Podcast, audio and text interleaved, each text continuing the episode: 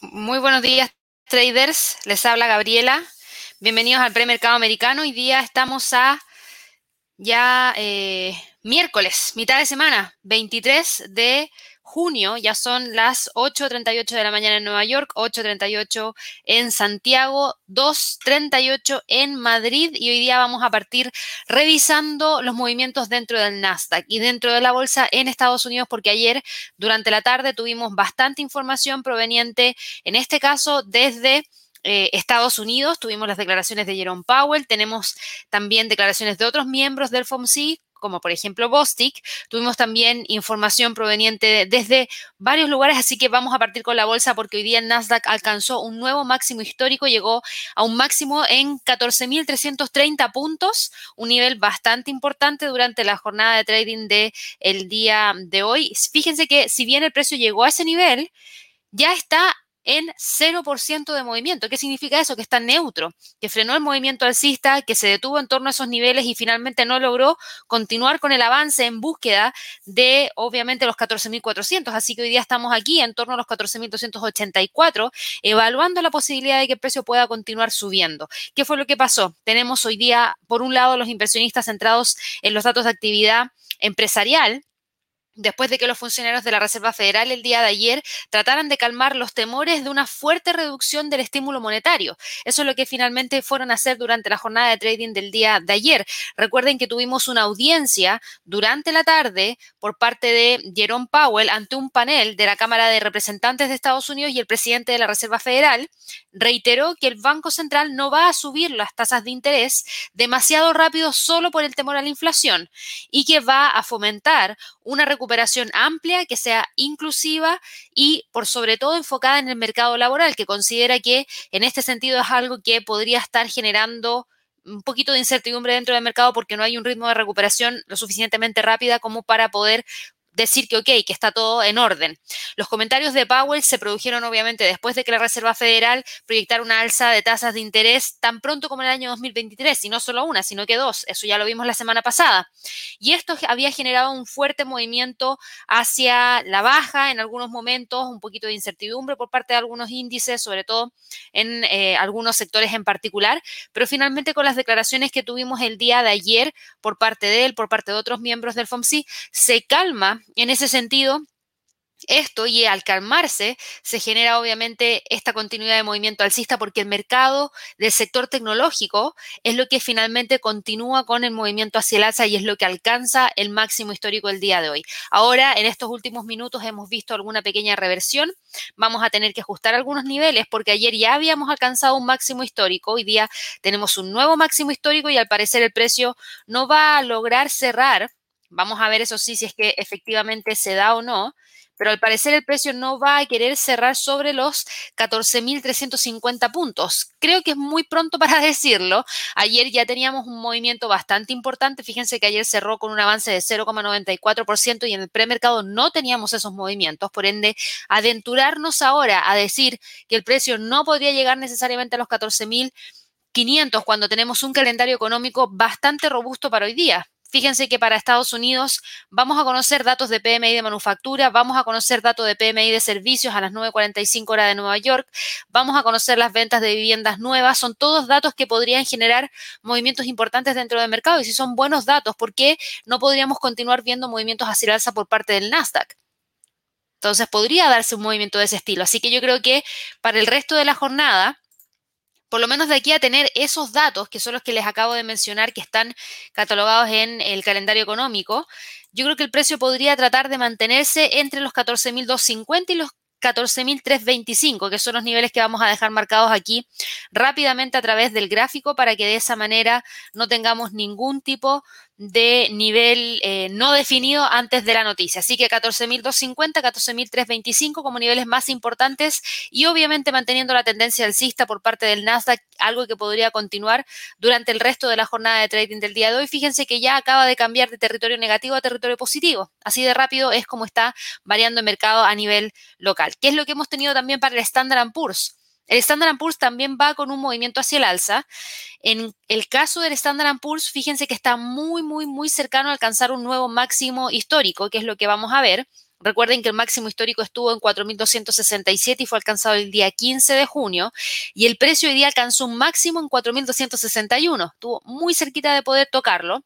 Todavía mantiene la tendencia alcista, está por sobre todas las medias móviles, así que en ese sentido no ha cambiado absolutamente nada. El precio sigue buscando esos próximos niveles que podría tratar de alcanzar, así que podemos dejarnos a este instrumento todavía manteniendo los niveles que habíamos destacado ayer, 4.261, 4.240. Fueron los niveles que usó para tener un cierre durante la jornada de ayer en torno a los 4.250, justo lo teníamos marcado acá en el gráfico. Y hoy día está tratando de mantener esos 4.261, 4.240 como niveles más importantes y también con un fuerte movimiento que va hacia el alza.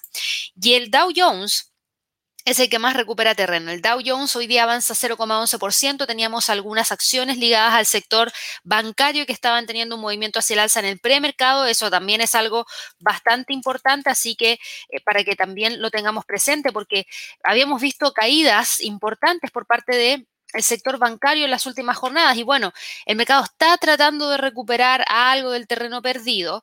Ahora, por ejemplo, si nosotros vamos a mirar Vamos a mirar una que me preguntan mucho eh, en las últimas jornadas y eso es eh, Bank of America, está por acá. 39,97.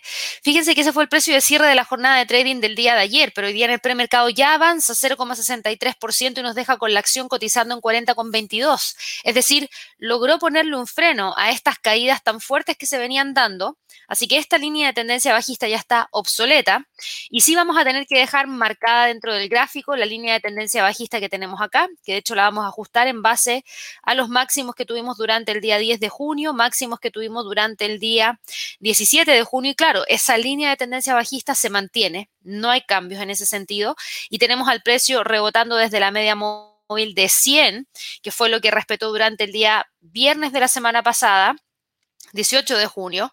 Tuvimos el día lunes un movimiento alcista, el día de ayer un movimiento alcista, cerrando con un avance de 0,55%, pero sin quebrar los 40 y hoy día tenemos al precio cotizando en 40,19. Así que nos deja acá lo que sería algo bastante bueno, porque quiere decir que el precio reingresaría a esta zona que está marcada en azul y eso nos dejaría cada vez más cerca de ir a buscar la ruptura de esta línea de tendencia bajista. Así que mucha atención también ahí con lo que estamos viendo por parte del Bank of America.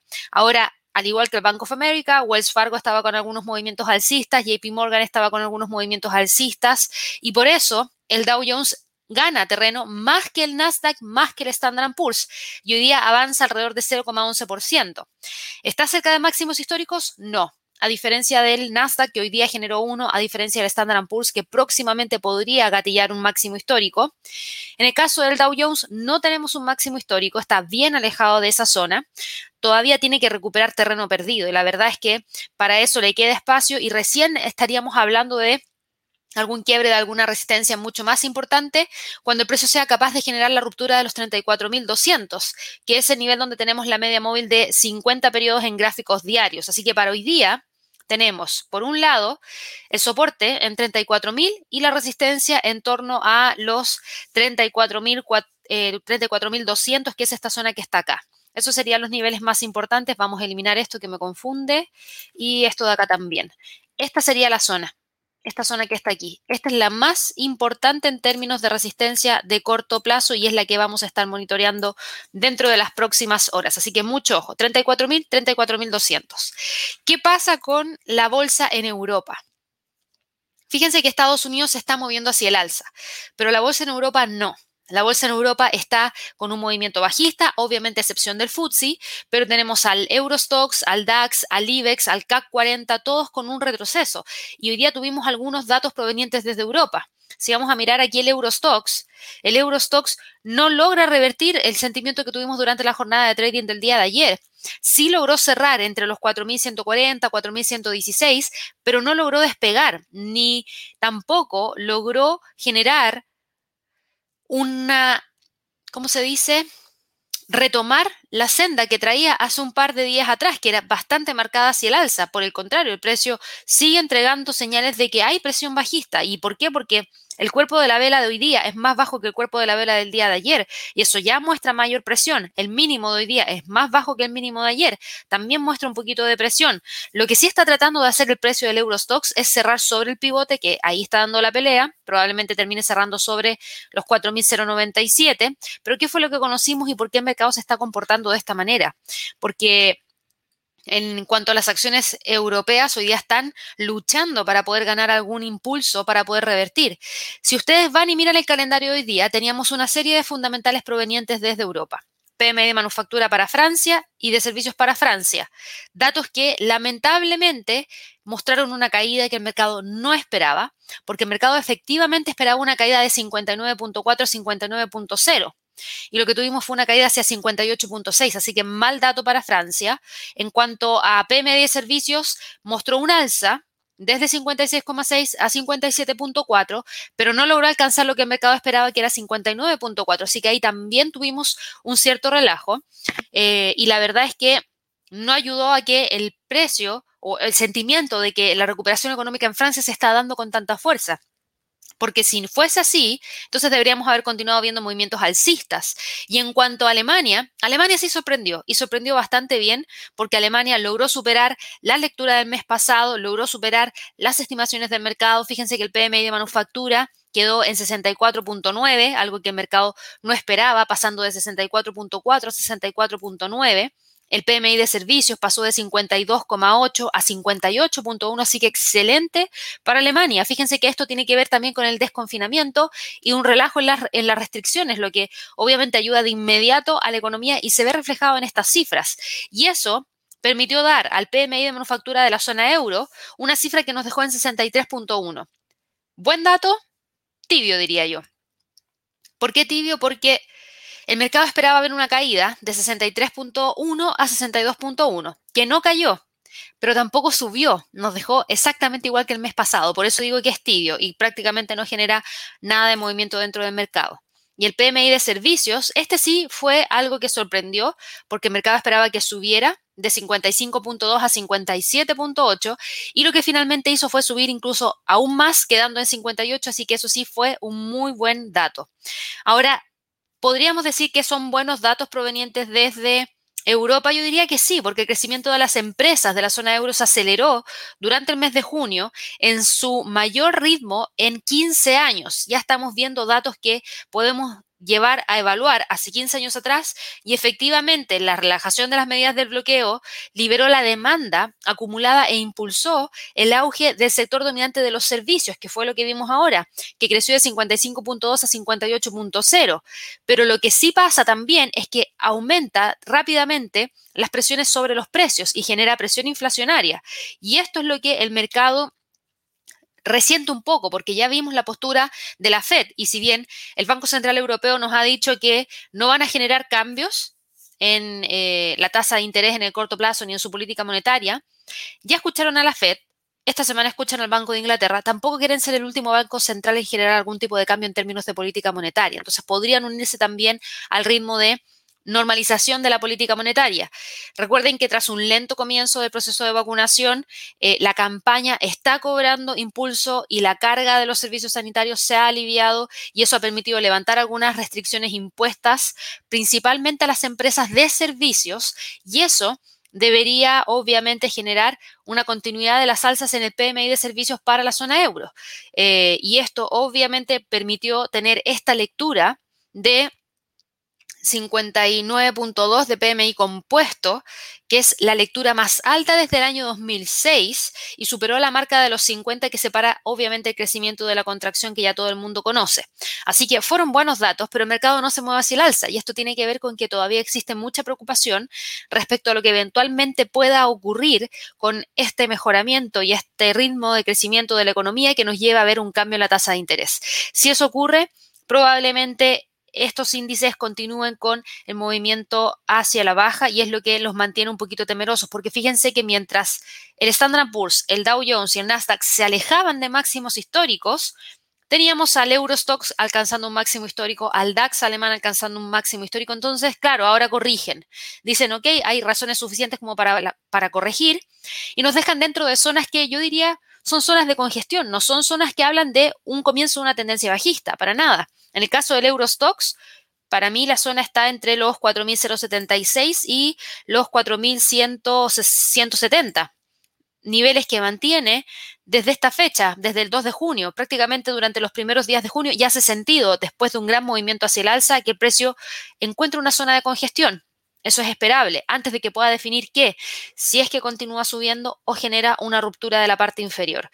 Lo que vamos a tener que monitorear muy de cerca en el corto plazo es esta pequeña línea de tendencia bajista que tenemos acá, que es la que nos va a marcar la pauta para las próximas jornadas de trading. En cuanto al DAX, el DAX cotiza en 15.588. ¿Tenemos tendencia? No, no tenemos tendencia. Y fíjense en lo siguiente, yo voy a dejar todos estos niveles marcados porque fíjense que en alguna forma todos se utilizan. Por un lado, los 15.500 se utiliza como nivel mínimo que alcanzan las mechas, que ya hemos visto en varias oportunidades que ha logrado respetar. Y también tenemos a los 15.543 como nivel en donde se encuentra, en realidad 15.560, que es donde tenemos el pivote semanal, nivel que ha utilizado en las últimas dos jornadas para mantener el cuerpo de la vela cerrando sobre esa zona, así que por eso no lo puedo modificar. Pero lo que sí tengo claro es que el precio no tiene una tendencia en estas últimas jornadas de trading y por el contrario se está moviendo así dentro de estos niveles, entre los 15.800 y los 15.353. Y hace sentido dejarlo marcado, ¿por qué? Porque después de un gran movimiento hacia el alza, viene al igual que pasa con el Eurostox, una lateralidad y esa lateralidad nos permite tener esta zona de congestión en donde el precio empieza a evaluar, ok, esta semana tenemos decisión de política monetaria del Banco de Inglaterra, tenemos una batería de fundamentales provenientes desde Europa, desde Estados Unidos, decidamos cuál va a ser el sentimiento del mercado antes de continuar con algún movimiento mayor por parte del instrumento. Así que eso es lo que estamos evaluando. Hoy día probablemente el precio termine cerrando entre los 15.650 y los 15.500 como niveles más importantes tanto de soporte como resistencia. En cuanto al IBEX de España, el IBEX también está congestionado después de haber estado operando dentro de un canal alcista, que de hecho el canal alcista finalmente quedó de esta forma. Después de haber operado dentro de este canal alcista, el precio encontró una zona en la cual no logró continuar con el alza. Por el contrario, detuvo las alzas y se metió dentro de esta zona entre los 9.000 y los 9.244, incluso con extensión a los 9.306, y desde ahí no ha logrado salir. Sí creo que hay que prestar mucha, mucha atención a qué? A esta pequeña zona que está acá que es donde justamente está el precio tratando de pelear para ver si es que se logra mantener sí o no dentro de estos niveles, entre los 9.080 y los 9.000. Esos son los niveles más importantes que tenemos para este instrumento, esta zona de aquí que viene manteniendo desde el día 21, es decir, desde el día lunes de esta semana. Llevamos ya dos jornadas de trading en las cuales el precio ha logrado cerrar dentro de esos niveles y tenemos al precio ahí hoy día tratando de cerrar sobre esa zona. ¿Qué podría pasar? Vámonos al gráfico de una hora. Ahí vamos a evaluar. Claro, justo ahora está aquí, rebotando desde los 9000. Estamos muy cerquita de ese nivel, tenemos esta línea de tendencia bajista, por ende para poder confirmar cualquier tipo de movimiento mayor hacia el alza, tenemos que ver un precio de cierre de la vela de una hora sobre esta línea de tendencia bajista. Para quienes operan el IBEX, creo que es un punto súper importante a monitorear. Para el cierre podría estar entre los 9.040 y los 9.000, dado que ya son las, casi son las 3 de la tarde y eso obviamente hace que la liquidez comience a disminuir y empezamos a tener menor cantidad de transacciones debido a que se aproxima el cierre de la jornada de trading. Otra es la historia para el FTSE del Reino Unido. Y cuando digo otra es la historia, realmente otra es la historia, porque hoy día el FTSE del Reino Unido sube. A pesar de que esté cayendo, en este caso, eh, la bolsa en Europa, el FTSE hace caso omiso a eso y avanza 0,57%. Y eso tiene que ver con qué? Con estos datos datos que muestran una mejor cifra de PMI de manufactura de lo que el mercado esperaba. Recuerden que en el caso del Reino Unido, el Reino Unido está muy alejado de los datos de PMI de manufactura que presentó la zona euro y que también presenta Estados Unidos. Fíjense que en todos, a pesar de que no se alcancen las cifras del mes pasado, todo está por sobre nivel de 60. En cambio, en los otros estamos hablando de niveles que están en torno a los 59, 58, todavía no logran quebrar la barrera de los 60. Así que en ese sentido sí, hay mucho movimiento en torno a eso. En el caso del PMI de manufactura, cuando cayó, no cayó con la fuerza que el mercado esperaba y quedó en 64.2, así que eso fue un buen dato. Lamentablemente, PMI de servicios no logra alcanzar los 63, que era lo que el mercado esperaba, pero queda en 61.7 es el único dato que hemos conocido el día de hoy proveniente desde el Reino Unido y nos queda por conocer dentro de los próximos 32 minutos más declaraciones de Woods del vicegobernador del Banco de Inglaterra. ¿Y esto es lo más importante? Sí, yo diría que sí, porque nos puede dar indicios de lo que pueda ocurrir mañana. Recuerden que mañana tenemos a las 7 de la mañana hora de Nueva York decisión de política monetaria del Banco de Inglaterra, donde el mercado espera que haya nueve votos a favor de mantener las tasas. Y deme un segundo a ver si puedo encontrar información. Eh, un segundo. Acá tenemos. Acá está. Para aquellas personas que les guste operar la decisión de política monetaria del Banco de Inglaterra, que es dentro de 23 horas más, estas son las probabilidades de ver un cambio en la tasa de interés. ¿Cuál es la probabilidad de ver un cambio en la tasa de interés? Cero existe un 100% de probabilidad de ver una mantención de la tasa de interés en el rango actual. Y eso es algo bastante importante y va completamente en línea con lo que nos dice el calendario económico, en donde espera que los nueve miembros de política monetaria, los nueve voten a favor de mantener. ¿Eso es lo más importante? No, no es lo más importante. Lo más importante es conocer cuál va a ser el ritmo con el cual van a ajustar su política monetaria para las fines del año 2022, para el año 2023, para saber si es que están en línea con Estados Unidos, sí o no. Si están en línea, perfecto, no hay mucha sorpresa, pero va a ser bueno para la libra esterlina.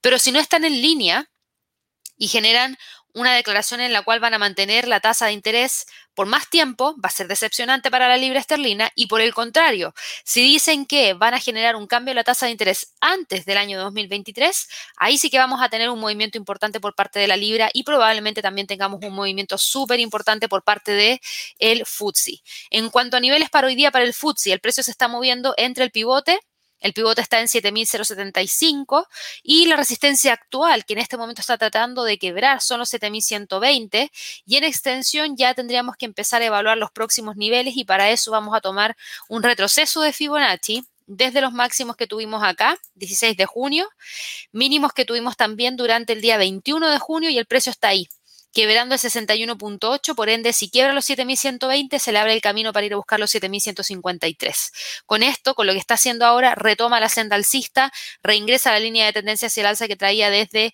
eh, finales del mes de mayo, reingresa obviamente también a la línea de tendencia alcista que traía de más largo plazo, por lo menos desde febrero del 2021, fines de febrero del 2021 en adelante. Así que súper bien, súper bien para el FTSE. Solamente hay que esperar y ver si es que logra romper los 7120 y si nos vamos para un gráfico de una hora.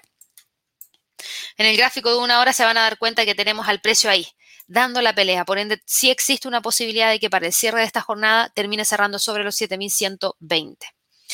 ¿Qué pasa con el mercado Forex? ¿Qué ha pasado con los movimientos dentro del dólar? Fíjense que con los movimientos hacia el alza que tuvimos ayer por parte del mercado accionario en Estados Unidos, esto fue lo que tuvimos para el US dólar. Caídas, caídas, caídas. Tuvimos la primera caída el día lunes, tuvimos la segunda caída el día de ayer, tuvimos la tercera caída ahora, que de hecho está cayendo el precio un 0,09%. ¿Y qué significa eso? Que ahora nos olvidamos de esta línea de tendencia alcista, que estamos mirando muy, muy, muy de cerca los 11,831, porque si lo llega a quebrar, nuevamente deja esta zona y eso abre rápidamente la posibilidad de que el precio pueda ir a buscar la media móvil de 200, que está en 11,817, y desde ahí incluso ir a buscar los 11,800. Así que esta debilidad del dólar se debe principalmente a movimientos de flujos de capitales, las alzas dentro del mercado accionario significa que hay mayor apetito al riesgo, los traders están un poquito más dispuestos a generar un ingreso hacia mercados un poquito más riesgosos, de hecho están entrando también al mercado de las criptomonedas, algo que el día de ayer no se veía y que hoy día sí se ve, que ya vamos a hablar de eso, así que tenemos estos, estos movimientos de flujos de capitales y esta debilidad del dólar la aprovecha el euro, la aprovecha la libra, tenemos también el aprovechamiento por parte del oro, de estas caídas dentro del dólar. Creo que lo más importante para hoy día de todas maneras va a ser monitorear los 11.831, que es el nivel de soporte que técnicamente tenemos marcado en el gráfico que es uno de los niveles más importantes, que si llega a romper nos llevaría hacia los 11.817. En cuanto al euro dólar, el euro dólar está acá. El euro dólar está acá. Fíjense en esto. ¿Qué era lo que estábamos evaluando ayer? ¿Quién se acuerda que estábamos evaluando ayer? Ayer teníamos al precio aquí entre los 1.1880 y los 1.1920 y habíamos dejado marcado dentro del gráfico el nivel de resistencia más importante que teníamos para ayer, 1.1920. ¿Y qué fue lo que hizo el precio? Terminó cerrando sobre los 1.1936. Así que bien porque nos rompió ese nivel de resistencia y eso quiere decir que empieza a retomar la senda alcista. Entonces, ok, sacamos esto, que ya no nos importa, sacamos esto, tampoco nos importa y esto tampoco nos importa, que era nuestro nivel de soporte del día de ayer. Y hoy día estamos parados aquí en 1.1953. ¿Cuál es el nivel de resistencia más importante para el precio de cierre de hoy día? El pivote. ¿Por qué?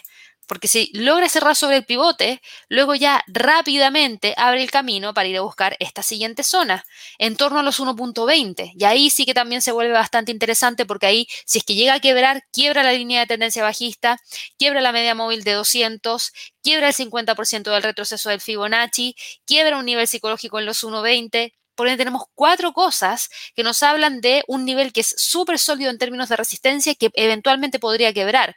Pero para que eso ocurra, tenemos que tener debilidad por parte del dólar. Si no tenemos debilidad por parte del dólar, se ve poco probable que vayamos a tener mayores movimientos hacia el alza por parte del euro frente al dólar. Obviamente las declaraciones de Jerome Powell el día de ayer y de algunos miembros de la Fed fue lo que generó tener este mayor movimiento hacia la baja del US dólar y tener movimientos importantes hacia el alza por parte del euro dólar. ¿Qué pasa con la libra dólar?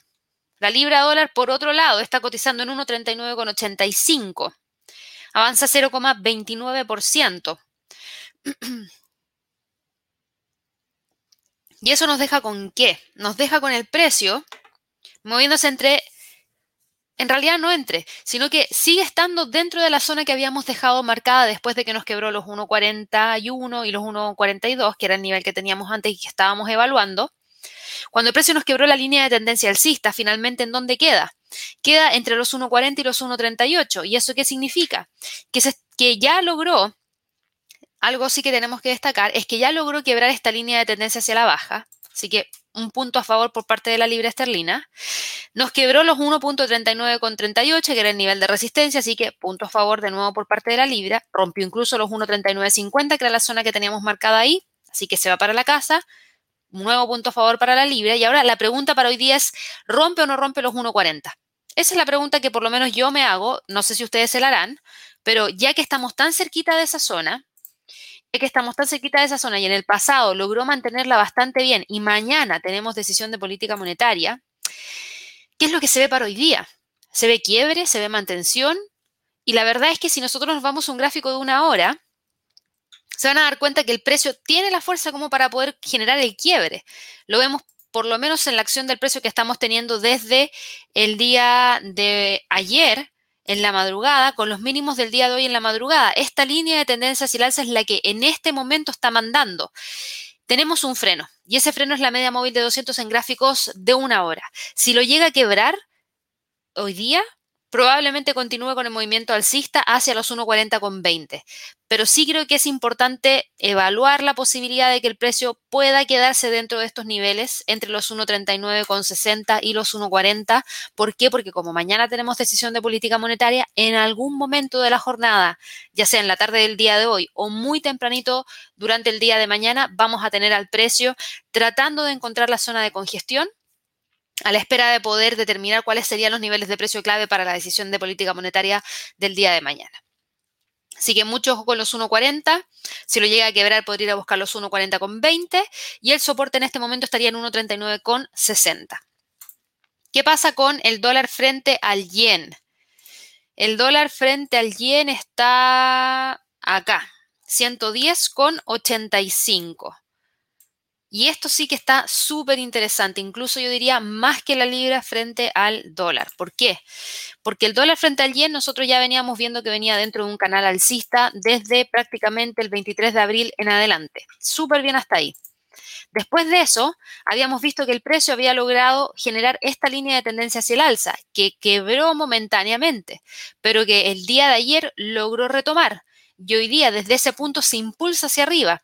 Incluso nos quebró momentáneamente el nivel psicológico en torno a los 111, un nivel que al parecer no va a lograr mantener para el resto de esta jornada. Todo va a depender de los datos provenientes desde Estados Unidos. ¿Por qué? Porque si el precio es incapaz de cerrar por sobre los 111, probablemente se detenga y termine cerrando entre los 110,50 y los 111.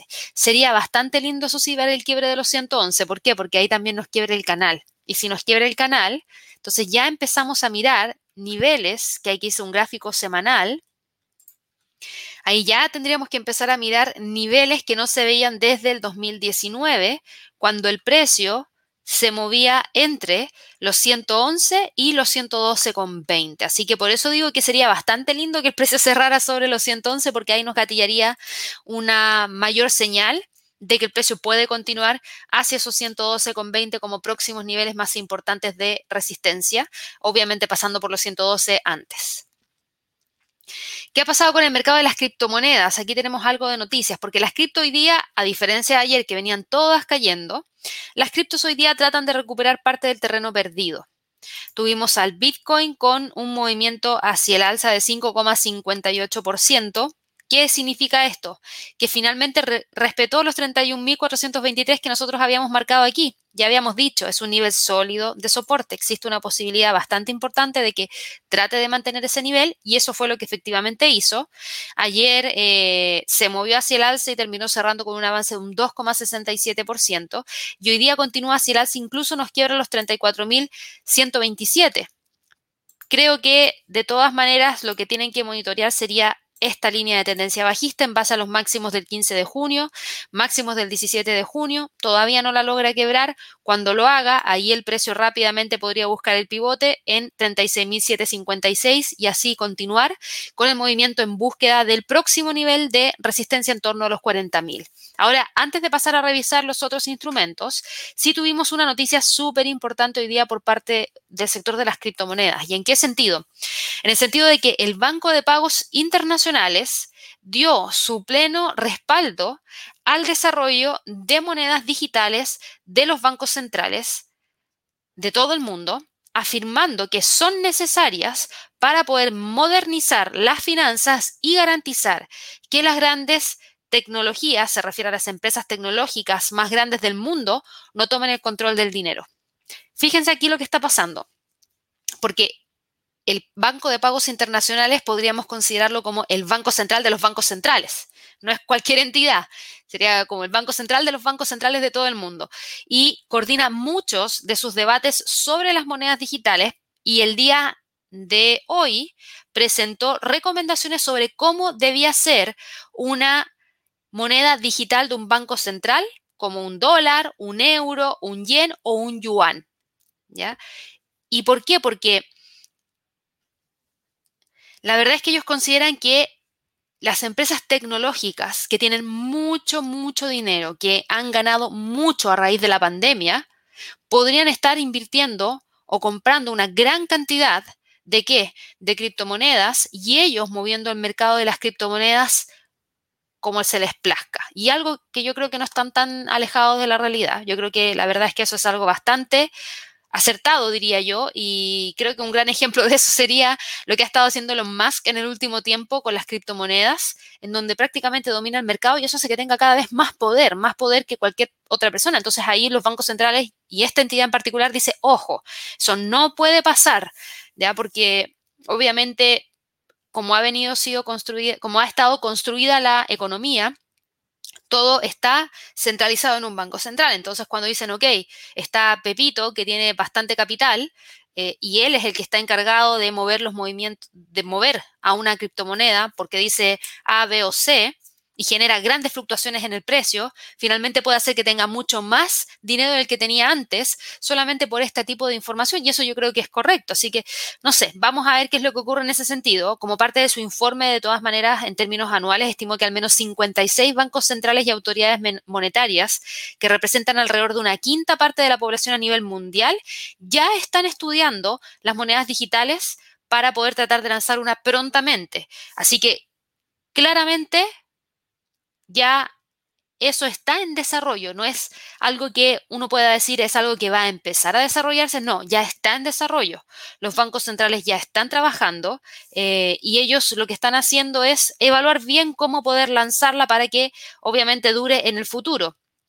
Y por otro lado, también mencionaron que están buscando defenderse de la amenaza que supone para sus poderes de impresión de dinero el Bitcoin y los esfuerzos de las empresas tecnológicas para mover, obviamente, el mercado de las criptomonedas. Sin las criptomonedas de bancos centrales, el dinero digital estaría cada vez más dominado por las grandes empresas tecnológicas, según esta persona que obviamente, para quienes no lo conocen, es Benoit Core del, eh, en este caso, Banco de Pagos Internacionales, que, insisto, es el Banco Central de los bancos centrales, no es cualquier entidad.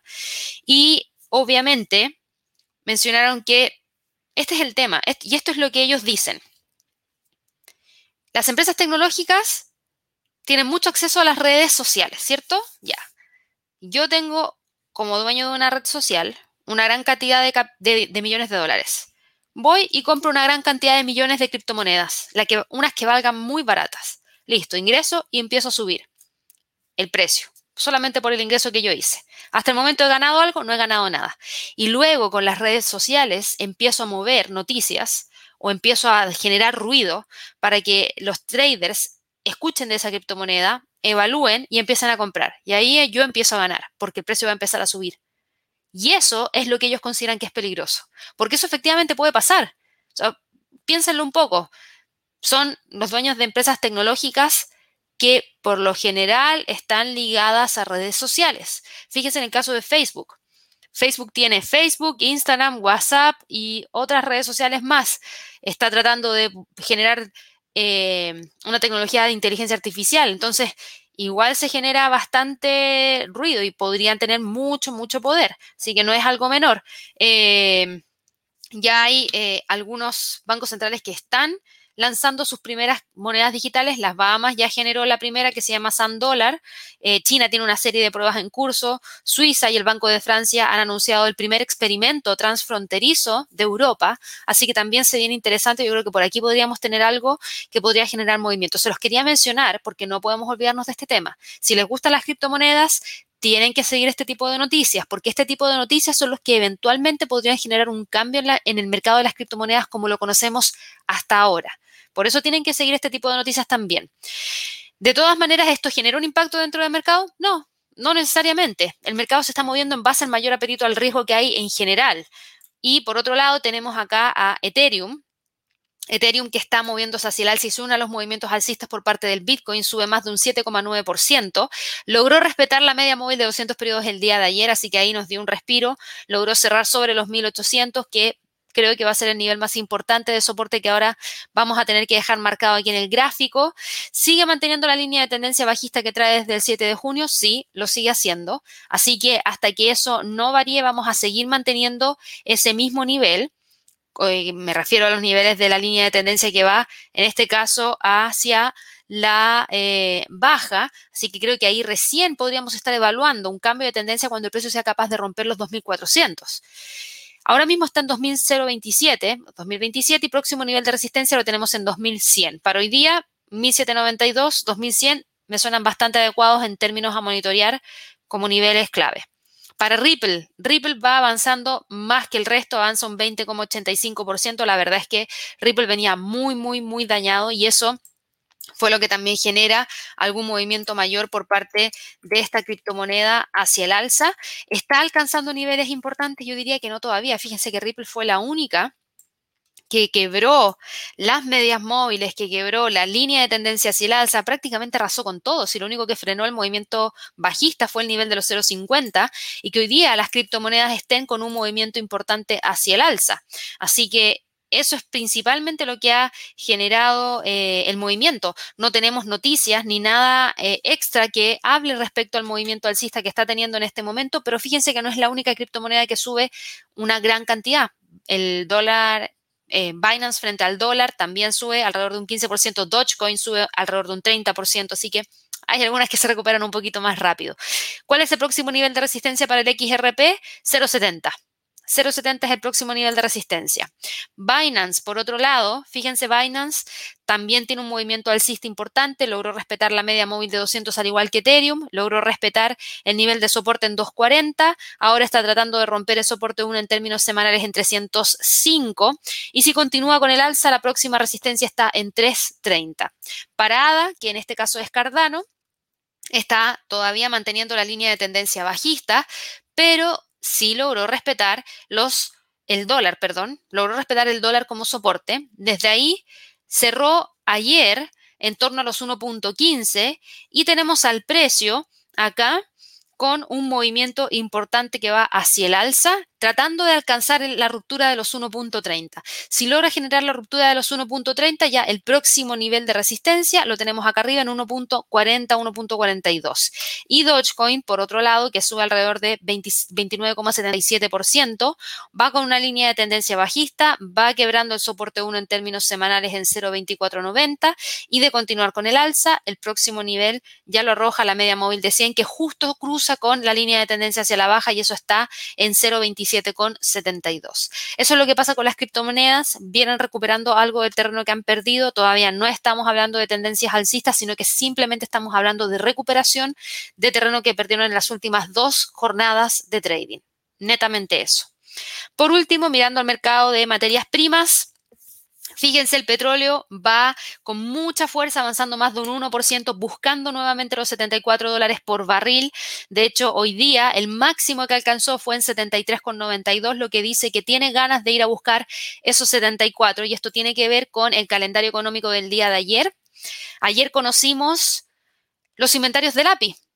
¿Se acuerdan que yo ya les he dicho? El día martes es el que vale. Hoy, en este momento, el día más importante para el petróleo es el martes. El martes a las 4.30 de la tarde, porque ahí se entregan las reservas semanales de crudo del API y es lo que genera una gran cantidad de movimiento por parte del petróleo, más que los inventarios de la Agencia Internacional de Energía, porque ya están tan alineados que muchos operan el dato del API para después seguir tomando ventaja del movimiento que ingresaron el día de ayer. Y ayer lo que vimos fue unas reservas semanales de crudo del API que mostraron una caída en 7.199.000 barriles. Bastante, mucho más que los 3.625.000 que era lo que el mercado esperaba, un poquito por debajo de la caída que tuvimos la semana pasada, pero igual es una gran caída y eso obviamente que viene a eh, generar una mantención del sentimiento que había dentro del mercado. ¿De qué? De que efectivamente hay demanda y que esa demanda podría continuar dándose dentro del mercado y al continuar dándose dentro del mercado deberíamos continuar viendo movimiento hacia el alza por parte del precio. ¿Por qué? Porque la, reunión de la OPEP y sus aliados todavía no se da, todavía tenemos unos bajos niveles de producción, por ende ese déficit que hay eh, en, términos de, suministro, porque la demanda supera la oferta, es lo que está generando el movimiento alcista. Así que hoy día, si llega a quebrar los 74, presten mucha atención al próximo nivel que podría estar aquí en 74,53 y 75 en extensión. Fíjense que para hoy día el mercado espera obviamente la publicación de los inventarios de la Agencia Internacional de Energía y eso es a las 10.30 hora de Nueva York.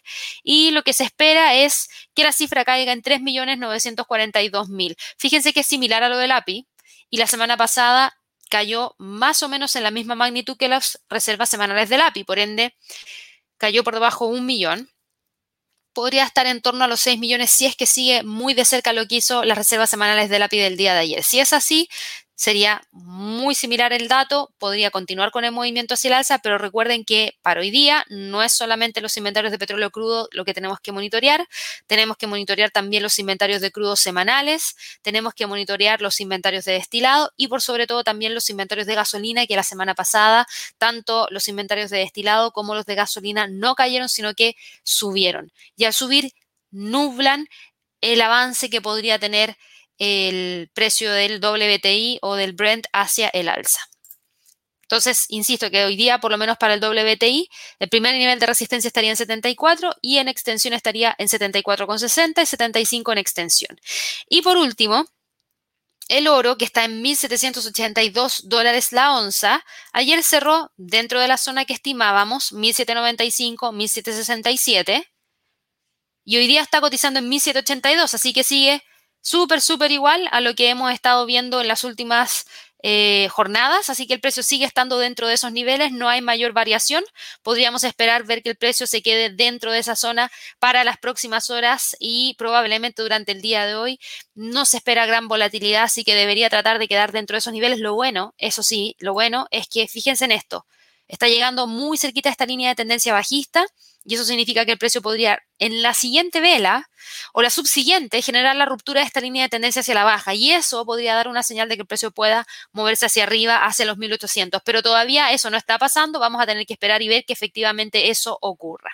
Así que bueno, con eso ya terminamos con la revisión de los mercados. Quiero dejarlos a todos obviamente invitadísimos si es primera vez que nos están viendo a través del canal de YouTube. Suscríbanse a nuestro canal, denle clic a la campanita de notificaciones. Si les gusta este contenido, denle un me gusta. Si quieren ser miembros del canal, bienvenidos. Si quieren regalarnos un super chat también.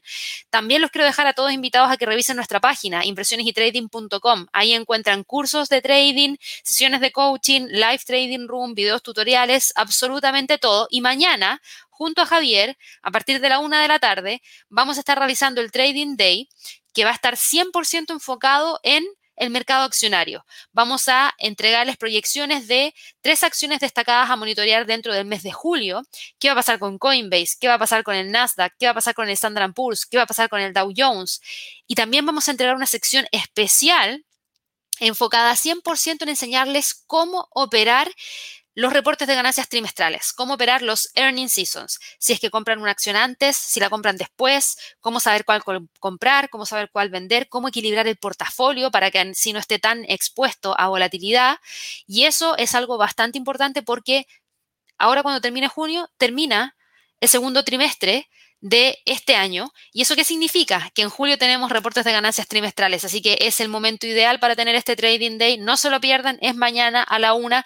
Creo que ya no nos quedan cupos, de todas maneras, si es que eh, quieren intentar registrarse, creo que en el enlace de la descripción al revés, creo que en la descripción de este video está el enlace para que ahí puedan ver si es que quedan o no quedan cupos. Yo creo que quedan, si es que queda algo, deben quedar tres o cinco cupos como máximo, porque yo ayer vi la lista y la verdad es que no quedaba casi nada. Así que igual los dejo a todos invitados para que puedan unirse mañana a la una. Aquellas personas inscritas, les vamos a hacer llegar un enlace directo para que puedan participar a través de sus correos electrónicos. Así que espero que todos hayan puesto un correo electrónico verdadero porque si no, no les va a llegar el enlace para poder participar. Si se equivocaron en escribirlo y quieren corregirlo, escríbanos a clientes o vayan a nuestra página de inversiones y trading y denle clic al botón que dice iniciar chat. Ahí van directo a nuestro WhatsApp y también pueden confirmar que efectivamente su correo esté bien digitado porque, o si no, como les menciono, no les va a llegar el enlace para poder asistir. Así que bueno, ya dicho eso, nos vamos de inmediato con la sección de preguntas para poder resolverlas de inmediato. Yo sé que ha llegado muchas, muchas preguntas como siempre, como todos los días. Obviamente aquí Williams partió muy tempranito y me mencionaba si podíamos revisar Back y Disney. Bank of America lo vimos, fue con lo primero que partimos y eso que no había visto tu pregunta, así que Williams, transmisión de pensamiento. Nos vamos ahora con eh, Disney. Eso sí, la vamos a ver de inmediato, a ver en qué está. Ayer cerró en 173,50 y ahora mismo la acción de Disney en el premercado, porque todavía nos quedan cuatro minutos antes de que abra, está en 174,13. Eso quiere decir que avanza un 0,36%, ¿ya? Avanza un 0,36%, que es un movimiento de alrededor de 60 dólares por acá. ¿Qué significa eso? ¿Tenemos algún cambio? No. Lamentablemente para Disney todavía está aquí metido entre los 180 y los 160. No hay mayor cambio. Fíjate que hace un par de días atrás nos rompió esta zona que veníamos monitoreando y mantiene esta línea de tendencia bajista. Y hoy día, si bien cotiza en 174 con 13 más o menos por acá, todavía cotiza por debajo del pivote semanal y todavía está alejado de la línea de tendencia bajista. Por ende, lo único que confirmaría mayores alzas en los próximos días es ver el quiebre de los 176 hacia arriba, porque eso también quebraría la línea de tendencia bajista. Eso es lo que tenemos para Disney el día de hoy. Aquí me dice eh, Muerde Yuye si es que podríamos revisar IRBT y AFL. IRT y AFL, a ver, IRBT y AFL. iRobot. Ah, perfecto, iRobot. Mira, primera vez que me toca revisar iRobot. Yo tengo una, un, un robot que aspira, esas que se llaman rumba, y la verdad es que nunca había visto la acción de, esta compañía. Interesante, a ver. Veamos en qué está. Porque claramente em, ha tenido movimientos bastante fuertes y sobre todo este año. Tuvo movimientos súper, súper potentes. A ver. Mira, si bien tuviste este movimiento hacia el alza durante el mes de enero del 2021 que te llevó a un máximo en alrededor de 196 dólares por acción, Creo que estás a punto de ver un quiebre de una línea de tendencia alcista. Sí. De hecho, estás viendo el quiebre de la línea de tendencia alcista justamente ahora. Fíjate que el precio, si bien alcanzó ese máximo histórico, no logró romper los 140 dólares hacia arriba. Así que el precio se quedó ahí, por debajo de los 140 en términos de precio de cierre de la acción. Y en gráficos diarios, esto es lo que tenemos. Este es el movimiento y el sentimiento del gráfico diario. ¿Tienes tendencia bajista? De todas maneras tienes tendencia bajista. No puedo decir que no porque se ve a simple vista. El precio está por debajo de todas las medias móviles, por debajo también de esta línea de tendencia bajista que vamos a marcar acá. Y si tú te fijas, está también generando qué? Generando la ruptura de este nivel de soporte, de los 92 como nivel más importante de soporte que ahora mismo, que ahora mismo, te lo confirmo de inmediato, creo que está tratando de mantener. un segundo.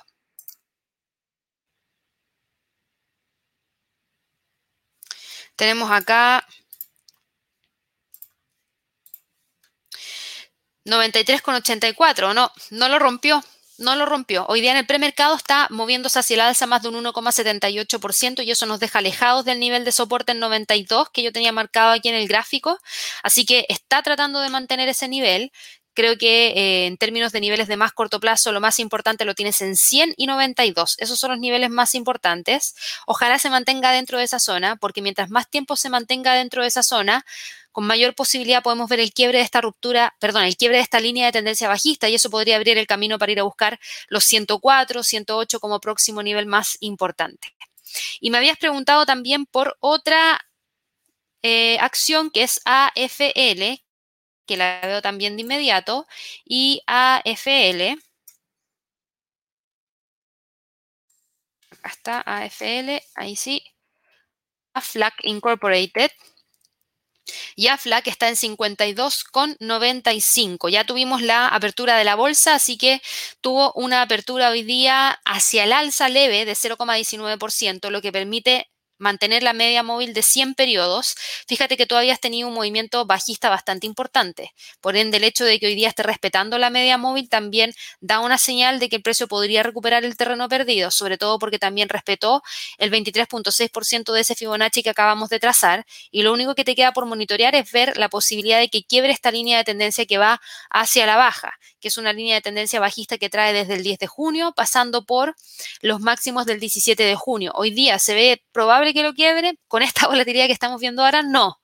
Pero son las 9.30, 9.31. Acaba de abrir la bolsa en Estados Unidos, por ende todavía nos queda tiempo como para poder ver mayor movimiento dentro de esta acción. Lo más importante es que logre salir, ojalá hacia el alza, por sobre el pivote y eso sería por sobre los 53,50. Vamos ahora con otra pregunta. Eh, aquí me preguntaba Leo si es que podíamos revisar el SPI.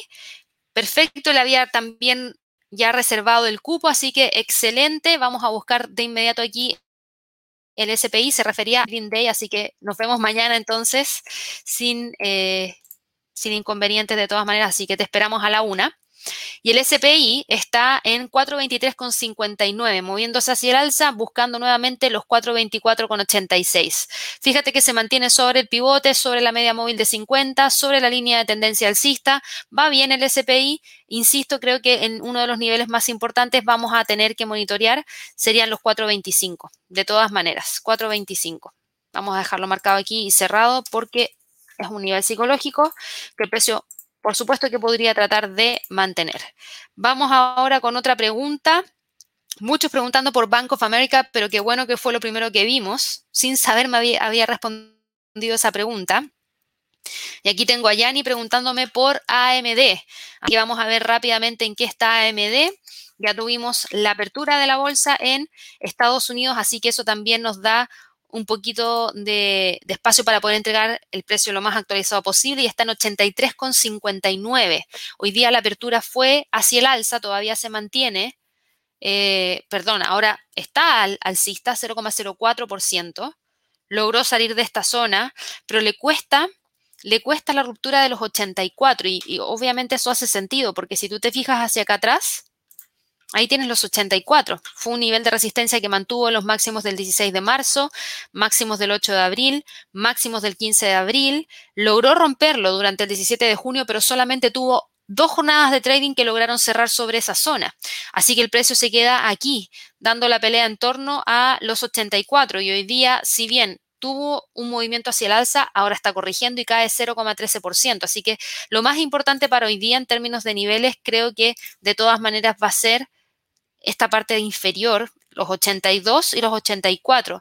¿Por qué? Porque por un lado, si quiebra los 82 nos quiebra la línea de tendencia alcista y por otro lado, si quiebra los 84 nos quiebra la resistencia y eso podría hacer que el precio despegue hacia los 86. Por ende, por eso creo que son los niveles más interesantes para el resto de la jornada. Vamos aquí con otras preguntas. Eh, me pregunta aquí Alfonso si podemos revisar Daimler. Lo vamos a ver de inmediato. Vamos a buscar aquí Daimler. Daimler AG. Eh, no sé si la ves en la bolsa de Estados Unidos, yo la voy a ver en la bolsa de eh, Frankfurt para que así tengamos mayor información. Ya la había visto ahí, así que por eso me imagino que debe ser en esa. Y lo que tenemos para Daimler es cero tendencia cero tendencia desde hace ya un par de días atrás, desde por lo menos los primeros días del mes de junio. ¿Por qué digo cero tendencia? Porque te vas a dar cuenta que el precio se mueve entre los 76 y los 80. Y hoy día está con un movimiento hacia la baja en donde cae alrededor de 0,34% y eso significa que probablemente termine cerrando en torno a los 79. ¿Hay cambio de condición de mercado? No, no hay cambio de condición de mercado. Tienes esa lateralidad de más largo plazo. Tienes tendencia alcista, pero ahora, por lo menos durante todo el mes de junio y lo que llevamos hasta ahora, es un movimiento más lateral que con tendencia hacia el alza. Vamos aquí con otras preguntas. Me pregunta Oscar si podríamos revisar ese LB de la bolsa de Nueva York. SLB. Bloomberger, perfecto. Y Schlumberger está en 33,60. Respetó súper bien los 31, qué bueno, qué bueno, qué bueno. ¿Por qué? Porque esta acción tiene un movimiento importante hacia el alza. Entonces, cuando venía corrigiendo, me daba temor de que rompiera los 31, que era un nivel de soporte que respetaba desde mayo del 2021. Logró, obviamente, mantenerlo y al mantenerlo, Fíjense que hoy día incluso se pegó un gap alcista y avanza más de un 1,88% y nos deja en 33,64. Por ende, de continuar con el alza, tenemos el techo súper marcadito aquí en los 34. No hay que hacer mucho análisis para darse cuenta que ese es el nivel que hay que monitorear y sobre todo porque si miramos hacia atrás es un nivel que ya había logrado respetar durante este periodo, había logrado mantener el nivel de soporte y ahora está con este movimiento que va hacia el alza buscando esta zona. Así que ojo ahí con Schlumberger que va súper bien con un movimiento alcista. Me pregunta acá Adalberto si podemos revisar la empresa BP Petrolera. BP British Petroleum. Esa creo que es, ¿cierto? Eh, PLC será. A ver, dame un segundo.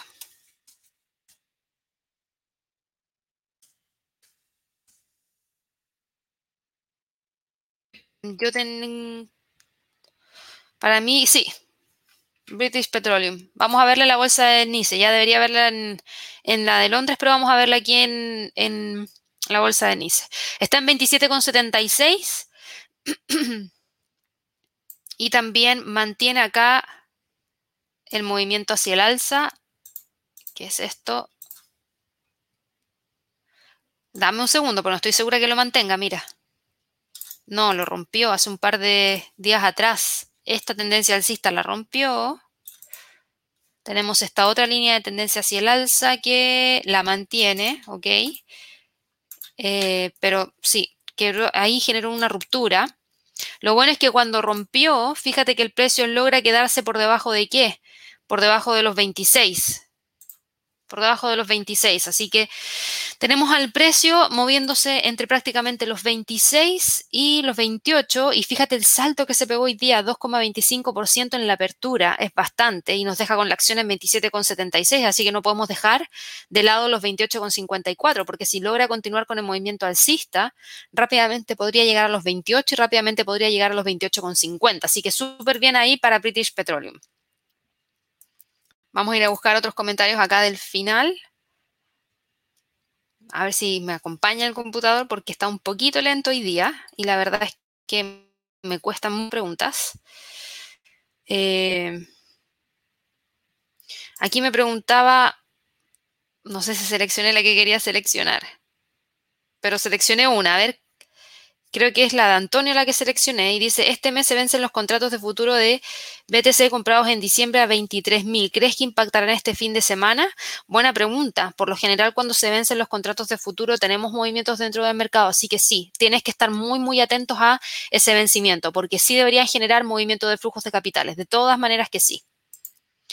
Aquí tenemos otra pregunta por parte de Fernando que me dice si es que podemos revisar Netflix y JP. JP Morgan, parece que es, ¿o no? A ver, JP. No, Jupai Holdings. JPM es JP Morgan. Jupai Holdings, a ver, está en 1,43. No es una acción que siga usualmente. Y en este gráfico mensual, lo que estamos viendo es esto como niveles más importantes, 251 y va aquí con un movimiento bastante, bastante marcado hacia la baja. Acá. Esto es lo que tenemos para el, el precio de esta acción en términos mensuales. Y si nos vamos a un gráfico diario, sigue con tendencia bajista. A simple vista se ve. Así que aquí, en este caso, solamente hay que seguir la tendencia. No, no te puedo decir algo contrario porque viene con mucha, mucha presión hacia la baja. Y en términos de próximos niveles de soporte, el próximo nivel de soporte más importante lo tienes en 1,30, no tienes nada más, más cercano, a excepción de la acción del precio que tuviste acá, que fue durante junio del 2020, hace un año atrás, en 1,40. Y si tú te fijas hoy día, la acción está prácticamente sin movimiento tras la apertura, pero ahí dando la pelea en torno a esos 1,43. Y eso podría dejarnos hoy día con continuidad de movimiento bajista porque hay mucha presión hacia la baja. Y en cuanto a Netflix, que también me habías preguntado por Netflix, Netflix está en 515 con 68, quebrando acá eh, los 515, mira, bien, y digo 515 porque desde, desde el día 31 de marzo que el precio ha logrado mantener ese nivel como un sólido nivel de resistencia y de continuar hacia el alza tienes los 520.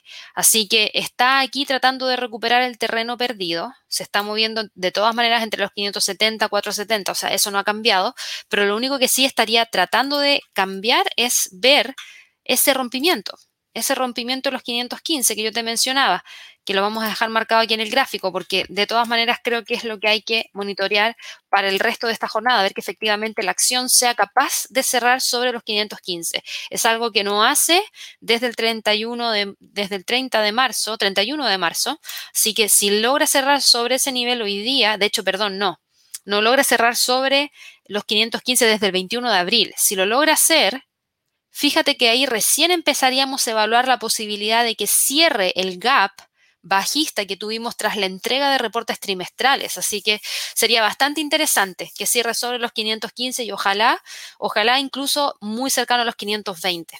Eso sería lo ideal. Vamos con otras preguntas aquí para John. Si podemos revisar el dólar CAT, lo vemos de inmediato.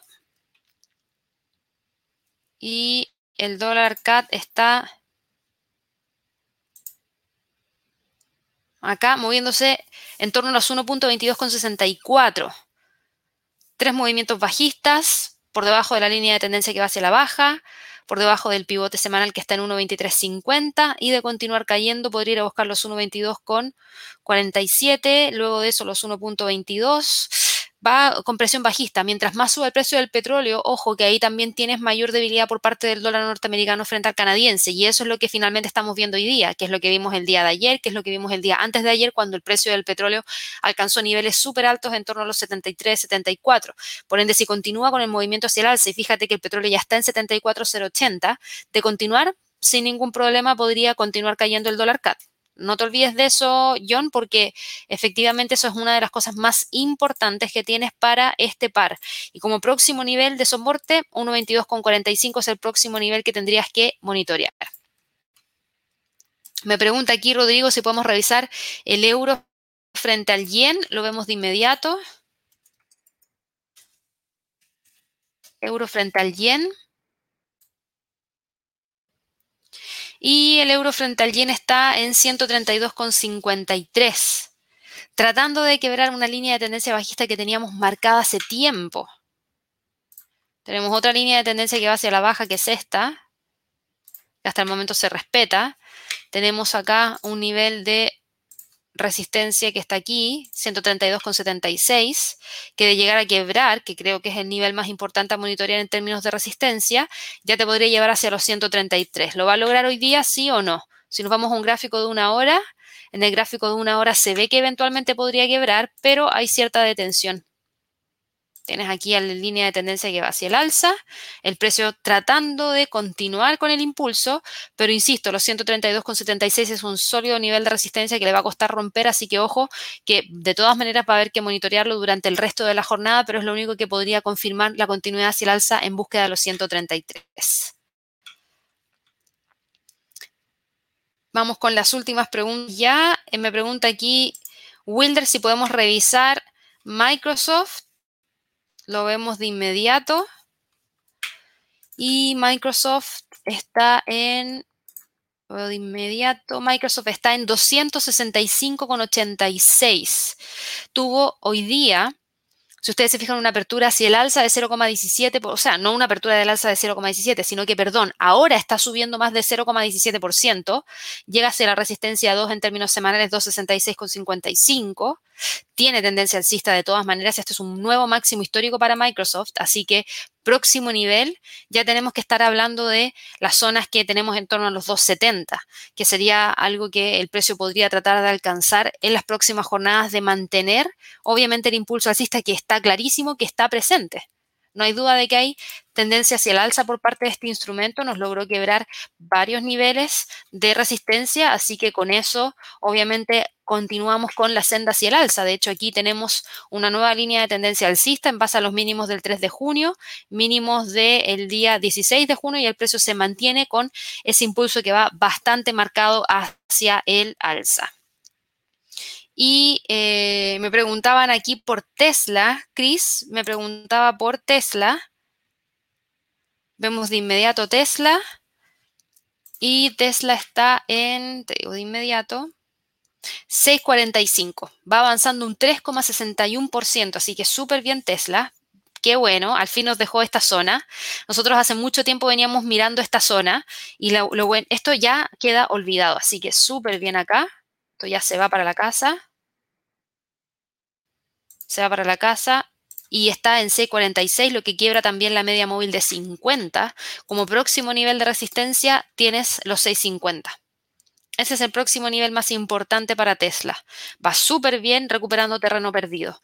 Súper, súper bien. Así que aquí yo creo que hay un poquito más de espacio, hay que esperar y ver si es que hoy día logra alcanzar los 6.50, pero de que va con un movimiento importante hacia el alza y recuperando terreno, lo va haciendo y los 6.50 es lo que podría marcar la pauta para luego ir a buscar la media móvil de 100 que está acá arriba en 6.76, 6.77.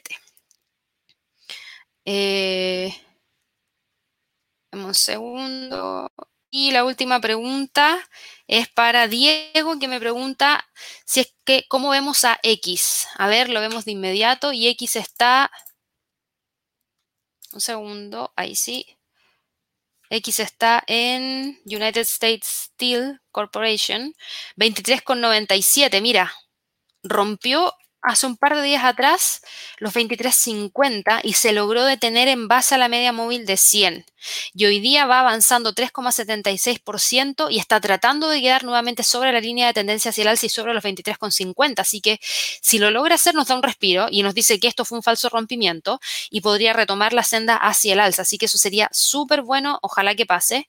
Ojalá que efectivamente logre generar ese movimiento hacia el alza y vaya en búsqueda del pivote, que es la próxima resistencia más cercana, y eso está en 24,60 como próximo nivel más importante. Pero va súper bien. Lo de los últimos días podría ser un falso rompimiento, pero todo va a depender si es que hoy día el precio logra cerrar sobre los 24 dólares por acción, sí o no. Así que bueno, con eso ya vamos terminando eh, la transmisión del día de hoy. Espero que todos tengan una excelente jornada de trading. Ya nos vamos a ver el día de mañana con un nuevo live de premercado americano a las 8.30 de la mañana hora de Nueva York y también con el Trading Day a partir de la 1 de la tarde. No se olviden de visitar nuestra página inversionesytrading.com para tener más información. Si no se han suscrito a nuestro canal de YouTube, por favor háganlo para que así puedan acceder a todos estos lives de premercado todos los días. Tenemos premercado asiático, tenemos seguimiento en vivo de algunas noticias, videos tutoriales, mucha, mucha información en el canal y por supuesto, si nos regalan un like, nos ayuda bastante para seguir creciendo como comunidad. Nos vemos mañana y que estén muy bien. Hasta luego.